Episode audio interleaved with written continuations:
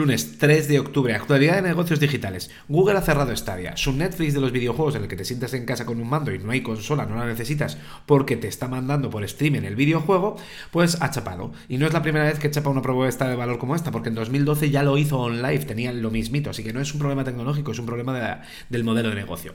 Facebook ha hecho pública su herramienta para crear vídeo automáticamente a través de una frase. ¿Sabes estas imágenes que ahora metes una frase y te hace las imágenes? Yo las estoy haciendo en la newsletter, pues ahora Facebook va más allá y crea un vídeo. Está todavía cerrado, no lo puedes probar. Luego, Mark Zuckerberg también ha dicho internamente que, oye, que va a congelar las contrataciones y reestructurar algunos equipos con recorte de gastos por la que viene eh, a nivel macroeconómico. Luego, Meta levanta la bandera, es decir, ha avisado que hay operaciones de influencia desde Rusia distribuyendo noticias ante Ucrania con el tema de la guerra. Apple ha despedido a un director era de Mané y tal y cual, por, por meter la gamba. Básicamente por hacer una, broma propia de Benny Hill en un TikTok de un canal de, de un famoso. Así que le han echado por básicamente no cumplir las normas de, coro de la empresa. El resto de unicornios. TikTok lo peta en el Q3 rompiendo récord de ingresos en el App Store.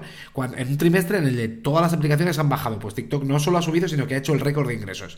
Pelotón por primera vez vende sus bicis no solo online, sino en una tienda física. Está buscando maneras de salir a respirar porque básicamente está hundido.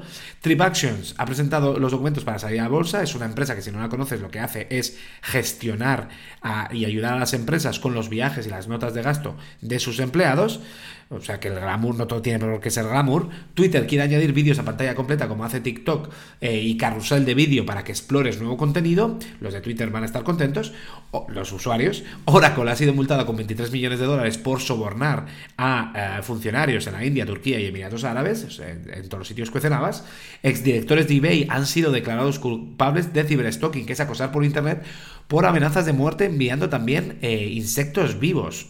O sea, un poquito el padrino, ¿vale? Y luego en inteligencia artificial, Bruce Willis ha vendido los derechos para utilizar su imagen creada artificialmente. Es decir, que le vas a poder ver en pelis, anuncios y similares sin que sea él, sino un ordenador que refleja su cara, como han hecho con Darth Vader y la voz.